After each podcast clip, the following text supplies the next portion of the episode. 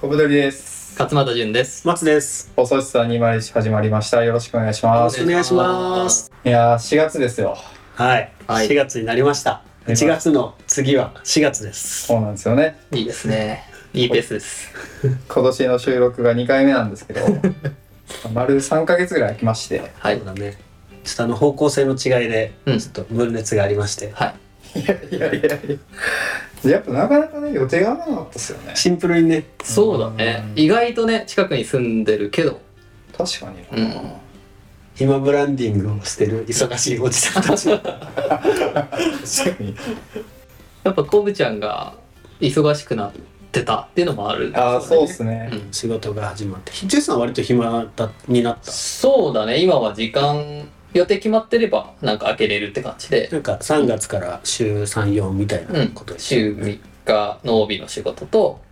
まあ、あとの、なんだ、週2日と言っていいのか、うんうん。全体で考えたら週7日のうち3日は帯の仕事してるんで残りの4日は結構いろんな遊びに行ったりとかあとこの住んでる町のことやったりとか、うんちょっと自由に過ごしてます何してるんですか遊びって。暇ができたら。昨日は家具の展示みたいなの行ってましああ。はた、はい、なんかあの無地ホテル銀座の無地ホテルはいはいいはいはい。があってそこにこうモダニズム家具っていうミッドセンチュリー機の家具を例えば771号室にはこのお店が入ってる772号室には仙台のこのお店が入ってるみたいな感じでその客室を全部お店にするみたいなのをやってて昨日はそれ見てましたえはいー、おしゃれ。ミッドセンチュリーとか言いたいのミッドセンチュリーって何ですかいや俺もわかんない中俺学もすいません言っててわかんないけ どでも60年代とか70年代ぐらいのものだと思いますの北欧とかアメリカとか日へ本はーそんなにたくさんなかったかもしれないねなんかそういうほらヴィンテージ家具屋さんみたいなのあるじゃないですか、ああいうのの全国の30店舗を無地ホテルに格納するみたいへえすごっなうすごいこうまあちょっと雑な感想だけど非常に面白かったです、うん。へえそういうのに行ったりとかあと旅行も行ったりとかしてましたねカルチャーレベル高すぎるやろいやいやいやいやいやいや そんなことないとなんかすごいあの北海道のうん割と奥の方に行ってなかったですか、そう、それはね、美瑛っていうところ行ってました。初めて行って、えっと、それは2月に行ったんで、もう雪道、ずーっと雪降ってるし、真っ白い感じで、もう僕そういう、千葉県出身だし、北海道もね、行ったの人生で2回目なんで、もうそれも初めてでしたね。それは4日か5日 ?5 日か。全旅程5日ぐらいで、美瑛に行ってました。とか、割と 遊んで、遊んでるというか、こへーう、まあ遊んでるのか、うん遊んでます。。かなだからちょっとゆとりができてこういろんな今後のことを考えつつ自分の行きたいところとか学びたいものを学んだり知見広げてるみたいな過ごし方をしてるかいいっすねな、はい どうですか小太りさんどうですか小太りさんはいかがですか僕はですね、僕は前の放送で新しい仕事が始まるみたいなことを言ってるんですけど、うんうんちょ僕の生きるスピードが速すぎて、はにこの収録時点で終わりました いやりな早すぎるよ。早すぎた男あの前の収録で俺とじゅんさんが確か予想してるんだよね。してるどのぐらい続くかっていうう。んでじゅんさんが半年で辞めるみたいな、うん、うんで俺が確かゴールデンウィークぐらいまでうにんまずリモートフルリモートを提案しうん、 1年2年ぐらいで辞めるみたいなうん話をしてたんだけど、うんどっちも筋は良かったうがん想像を上回る速さだったっていう。そうですねちょっと僕のポテンシャル低さが残ってたというか社会性社会性の良さえ実際どれぐらいだったんですか期間は1ヶ月半か2ヶ月のうちにすごっそうっすね思ったより短かったっすね結構逆にそれで決断ができたっていうのはほらそういう時ってこう迷ったりするじゃんそうだね。もう少し頑張ってみようかあいややめようかそれはもうすぐ決めれたって感じなんですかそれが入ってからうん1週間ぐらいで迷い始めたんですよ、おお早い検討期間がもうほぼほぼ勤務期間というかなるほどなるほどなるなので1ヶ月半ぐらい検討した後に、まあ、ちょっと厳しいなと思って、ほどうんね、やめさせてくださいというかまあちょっと話してみたいな早っって言われなかっまあでもちょっとこうそんなニュアンスはすごい出してたの で気持ちにあニュアンス出してたのこいつはちょっとなんかあんまり働きたくなさそうだなみたいなえ雰囲気を出したりまあちょっとなんかちょこちょこ伝えてたんで、えーまあそれだったらしょうがないよねみたいな、うん続けるのは無理だろうねみたいな感じで、うんまあ、ちょっとストップして、うんで今はもう全く元の状態に戻ってたあそうなんだなのでどうしよっかなみたいなでも元から不労所得で暮らしてたんだね暮らしてねえよ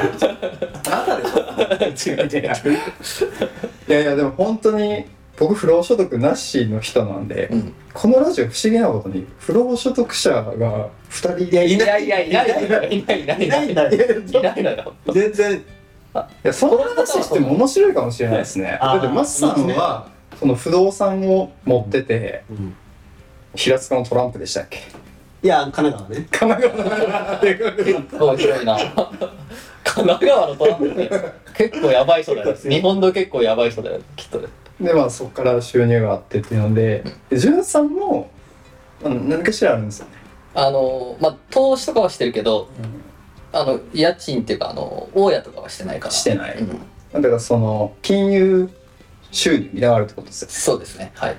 だから言ったらこの不労所得ラジオなわけですよねそうなのかはい私たち不労所得ラジオです僕やっぱいやそ労うで働す所得なんでうん そんな意識高いラジオです何の商品がいいかとか言って くるもうやっぱあのオンラインサロン作ってファイヤーの方法を教えましょうみたいなフ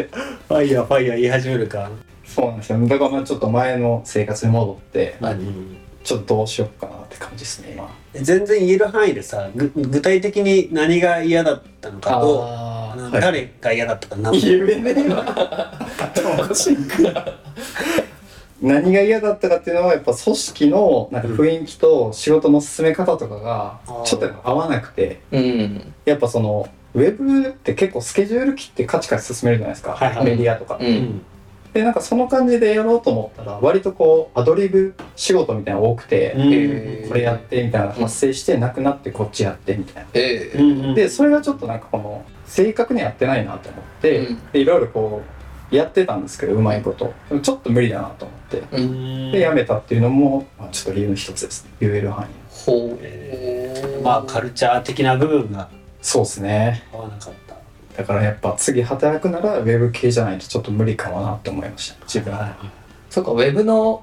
会社さんではなかったじゃないですねそういうのがない会社さんでうん僕はウェブをやりにちょっと入ったみたいな感じだったあのーでで一一号ってことウェブ1号みたいなウェブ2号なんです けど そこってめっちゃ聞きたいっていうか難しくないそのもうちょっと頑張った方がいいのかこうやめちゃった方がいいかってどう判断したんですかはえっとその嫌なポイントを出して書いたってこと書くんですねすぐ僕は気色悪いメモがいっぱいあるんですけど それは紙じゃなくてパソコンパソコンで書きましたね、えーはいそれで書いてでその改善案出して、うんで、まあ、人事の人に相談して、うんで一回まああ飲んでそれそのまま出してるえっとあもちろんこの伝えでちゃんとあ伝えてねそのうんトゲがあるんでそのままうんですけど、のもうすごいこと書いてデるスノートみたいなブルーデスノート が。でまあ、自分もやっぱこういうとこ良くなかったのとかあるんで、うんそれも踏まえてお伝えして、うんなんかこういうふうに仕事の進め方とかうん変更できないでしょうかあって言なっるほどて、なるほどフルリモートにしてもらったのはそれを飲んでもらったんですよね一回なるほどなるほどうんでなんかありがたいなと思って進めてたけど、うんやっぱそれとは別のちょっとやりづらいところがずっとあって、うんそれはいろいろ考えて相談した結果、うんもう会社の組織的にちょっと変えれないうんうんなのでもう嫌だったらもうその俺が辞めるしかないよねみたいな感じだったので、あじゃあもう辞めますみたいな、なるほどなるほどっっていうので辞めましたあじゃあ一方的にやめますピューンっていうよりもちゃんとまあそのなんだやり取りがあってでもお互いの合意じゃないけどそうっすねの方向性かなっていうのがあったんだね、ですねえそういうコミュニケーションって結構エネルギー使いませーん使うよねなんか僕なんか結構あれなんですよね 最古の方だいやいやいやいやいや最高最古の方の方だえー使えますか使う使いまえとすか始めるよりやめる方が大変だよ、うんそうかも僕はそうかもみんなこの二人はそうかも全員そうやっぱ不不労所とかあるとそういやいや違うよそっか一回始めるでも入ってきますもんどういうこと不老者いや違う のよ何の話してんのよ えそれはなんで嫌なんですか傷つけちゃうからってこうーんなんだろうねいやまあそれもあるんじゃないそれもあるポかもジティブな話じゃない感はとやっぱりしてしまうううんんそうだねなんかポジそうだねポジティブな話じゃなくてこれから一緒にやってこうねって話にうんちょっと前になったけど、無理かもねって話だから、うんわ別れるみたいなあ別れ話をするみたいなあそうそう、彼女と別れる時笑顔でいやいやいやそれは最高すぎるやろいやいやいやありがと超最高だ大好きだよ怖っうああなるほどな確かに別れ話の手前はうんなんか憂鬱な気分になるのは分かりますエネルギー使う使使ううこっちゃん使わなかった今回使わないななんかあれなんですよね書き出してるじゃないですか一回はいはいはいだからなんかプレゼンしてるというかもうなんかファクトとしてただその事象があるからそれを伝えて調整してるだけそうっすねへなんかクライアントに提案する前になんか書き出してまとめたとしてうんそれをただなんか伝えてるみたいな話ででそれが無理なら AOK なら B あじゃあへーじゃあやめますみたいな感じでおおへなんかそう整理がついてたんでそんなになんかこうダメージはなかったです、ーその時に関してはでなんかもう情報としてまとめられてるからこうちょっとメタ的な視点になってるみたいな感じなのあそうですねでまあ多分無理だろうなと思って僕の要望はううん んだからもうしょうがないなと思ってお互いピピピピピピ注意されてお二人ピピパール引かれてるよ一旦待とうやばいやつじゃん俺マジで一旦待とうかおもろい ないやいやい違いはおもろいなでもでもなんか得意そうですけどねななんていうかちょっとこうロジカルに伝えるというか整理してうーんいや俺あんま得意じゃないかもでも関係値がまだこうそんなにある意味できてなかったってことが逆に良かった部分でもあるのかなとかって思ったけどあ確かに結構ほら仲良くなっちゃってるっていうかこう関係値があるとちょっと言い出しにくいみうたーいなんとか申し訳なさうんあーせっかくあれしてくれたのになみたいなとかはうんあるかもそれかもな大きいなあー確かにめちゃくちゃプレイなやつじゃんマジででもなんかどっちとも取れるというかさ、うんそそうれねで判断鈍るのものは100%あるからうね、ん 思ったんですけどこういうことって何回かあって人生でやっぱ僕言語化するともうなんか、うんうんもう止まらないというかはいはいもう行動にへ移ーしちゃう確定するんですよねそれがもうああーなるほどなんねかちょっと嫌かもとかちょっといいかもって思ってたことをうん言語化すると、うんなんか割とまあ出るじゃないですかうんうん暫定の割合が、うんでそれがもうカチッて決まったら、うんもうやりたいというか、うんうんで今回だったらもう決まったんで、うんお伝えして改善するかやめるかどっちかにしたいでもすぐ詰めていってみたいな、すごいねそこにどういうふうにこの受け取り手が感じるかなっていう要素がないってことこれ言ってるわけじゃなくてなんていうのすごいなと思ってそこをさファクターに入れれない入れ入れないってことが激ヤバじゃん 俺いやいやなんかそうやって整理がついたあ後ー確にかになこれをこう持ってった時にいやあの人などういう感情になるんだろうなとか確かになじゃなくなんてか僕はこう思うけど、うんどうですかみたいな感じですねあそういうことかうんであそういうことかそれに対してなんかこのいやこういう方法があるけどみたいなうんのがあって、んそれがいいと思ったらそっちでいいし、うんなんか自分のその考えたことがうんそもそも足りてなくて、ういんやこっちはこういう意図があってこうやってなるほどだよって言われたらすいませんでしたってこう改めるみたいな感じですねそこおおだからその前に汲み取るとかっていうのは確かにちょっとできてなかったいやーでもいいのかもそれで言われなてんか知らないけどアメリカ人みたいじゃないうんうんアメリカ人知らないけどねアメリカ行くかいやでも I'm fat man リトルリトルファットマン小太りですいやでもまあ仕事ぐらいですね友達とかには言えないですけどねあーあそこが分離されてるのかもしれな全い然言えないですね友達とあーへえそこは違うんだで仕事って結構なんかもうパンパンできるじゃないですかこのうなんんかわかんないですけどね、うんその関係性にもよるけうど、んそうじゃない友達とかは全然言えないですねんこうだなと思って頑張ってるしえー最近こうなるかうん思ったことあるこう誰追い込むなってあのみんなが知ってる人でやめとけよいやいやまあまあまあその彼女と話したいぐらいですねなんかどう思うみたいないいどういうことこういう人がいてとかそこでもとどめとくぐらいですあコミュニティの友達とかに話さずねもう言わない彼女と話すようにしてますなるべくあー嫌じゃないですかそんな言われたら友達が怖いなぁ怖いな言われてんだろうなあ言われてるな言っこてれない言ってない私はいこの3ヶ月ぐらいはどうだろうなあの仕事前回なんか言ったっけな仕事を絞ろうって言ってうんなんかこうちょっと自分の価値観に合わないものだったりとか、ちょっと嘘をついてしまうようなもの、うんそんなもうもろじゃないけど、うんなんかそういうのはやめて正直に仕事しようって言って、うん3末まででそれ全部絞りましたおうで1個だけもう自分の好きでなクライアントさんと好きな商材うんでこうやっていくみたいなのをやってでその1週間後ぐらいにそのお断りしたクライアントさんから「うんやっぱりちょっともう一回継続お願いできないですか?」おうすごい二つ返事でうんやりたいですって言いました。嬉しくなっちゃった。普通に嬉しいって思って、はいはいはい継続で、はい、やりますって言って、あ、あまたやっちゃったなっていう。いいやちょっと女女の子見るの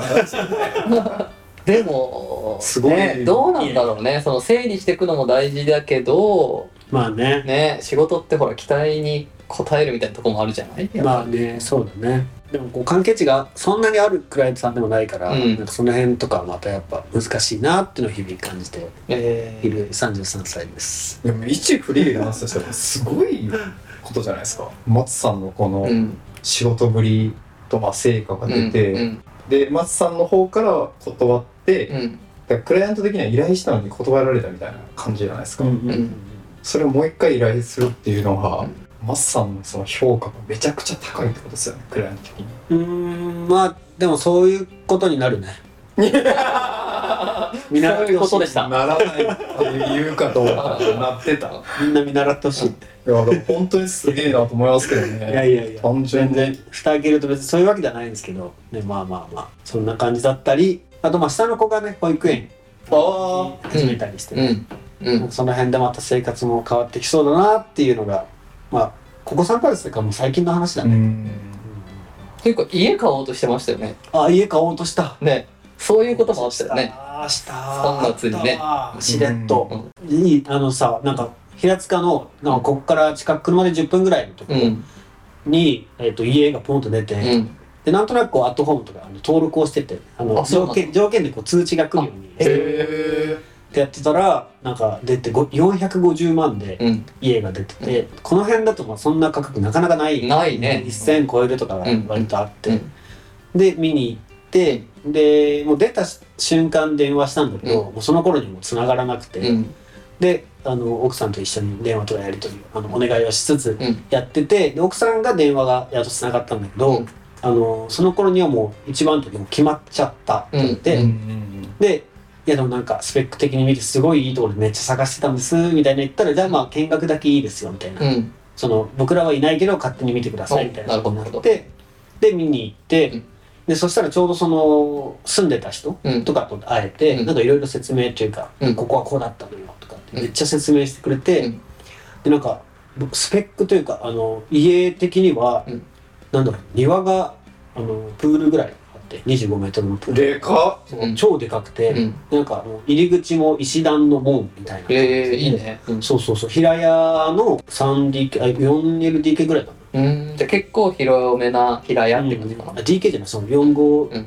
みたいな部屋があってっていう感じでちょっと小高いところにあるから、周りからのあのの家とかもそんなないし、あの景色もめっちゃいいし、えっていう超いい最高やんそうそうそうっていうのがあってえ買いてーってなって、で買い付けを入れたけど、うんまあもう1万手の人がいるから、うんまあ基本無理ですって言われて、うんまあ残念って、まあ、うんその意思だけ伝えて、うん残念でしたってなった2週間後ぐらいに電話がかかってきて、うん1万の人がキャンセルになりましたみたいな。っへえてなっておおーってなってどうしますか買いますかって言ってあー行きますみたいになってで契約はあさってですあさってみたいな早いみたいになってでなんかその会ってないから、うん詳細なスペックを聞いてなくてテキストでももらってなくて、うんでもなんか結構せかせかこう、うんなんていうのあ焦らすじゃないけどそのあさってですみたいなのもそうだし、うんなんかちょっと雑感があって、うんで実際その次の日、あのー見に行ってでそしたら近隣のお家のお家の方がこうちょうどいていろいろ話してくれてなんか車庫開かないわよとか、うんあと水道変えなきゃいけないわよとか、うんあとここ土砂崩れで向こうの家あの落ちたよとか危なあとなんかあの擁壁ってあの石の段があるんだけど、うんなんかそれとかももう50年経ってて危ないって言われてるわよっていうふうなのがいろんなボロボロ出てきて、うんその擁壁だけが結構きつい。うん案件でうんへなんか太陽光50年ぐらいなんだよね、でその下にすぐ家があるから、うんそれが壊れ崩れて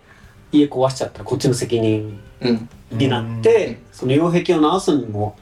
1000万とか数百万から1000万とかってレベルでかかっちゃうから全然450万じゃねえじゃん確かにでまあいろんなネガ要素がバーって出てきた中でこう説明が聞けなかったから、なんかちょっとゆっくりねその辺を順を追っていけたらまた変わったのかもしれないけど、このまま引いてそういうのがどんどんどんどん出てきたらうん絶対後悔するなと思って、うん泣く泣くお断りしたみたいな、おでもこんな買ってたらさこんなポンと人生変わんのみたいな、ーね確かにそうそうそう良くも悪くも、うん家買うとかさ、すごいね家はだからいつも見てるってことなんだねでもねあちょいちょいねそのなんか投資用のも含めて見てて、はいはいはいはいそうそうそうっていうビッグイベントがありましたねでも450万ってまあ高いけどさ、うんそれで家買えちゃったらね結構確かにでかいよね、もう家賃払わなくていいのねあそうそうそうそうそう、んすごいいいなとか思っていやー惜しかったねまたなんかいい場所がね見つかるといいけどねうんまあもう巡り合わせだからねそうだねこれに関してはねゆるゆると待ちながらって感じだね、えー、僕もと登録しとこうちょっとなんかああ面白いと思無う駄に面白いからあ見るのってことですかうん文う献んをへで実際見に行くのも面白いよ、うんえうん確かに勉強になりそうなんか見るって、うんじゃあ次回は不動産の買い方についてまっすぐに教えてもらう不労所得ラジオとして。やっぱりねそうですどのね辺が買い買い時なのか次はジュンさんにあの投資の話を聞いてファイヤー入門。はい。ファイヤー日本ラジオとしてねこのラジオでは皆さんからのお便りをお待ちしております概要欄にお便りフォームを貼っておりますのでよかったらそこから気軽に送ってくださいツイッターや SNS などでも、えーハッシュタグ放送室は201をつけてつぶやいてもらえると嬉しいです。ファイヤーに関するお悩みや投資の、えー疑問などありましたら、ぜひぜひ何でもつぶやいてくだマジで来るんじゃないですか さい。来られても困るけどありがとうございました頼まだねーすー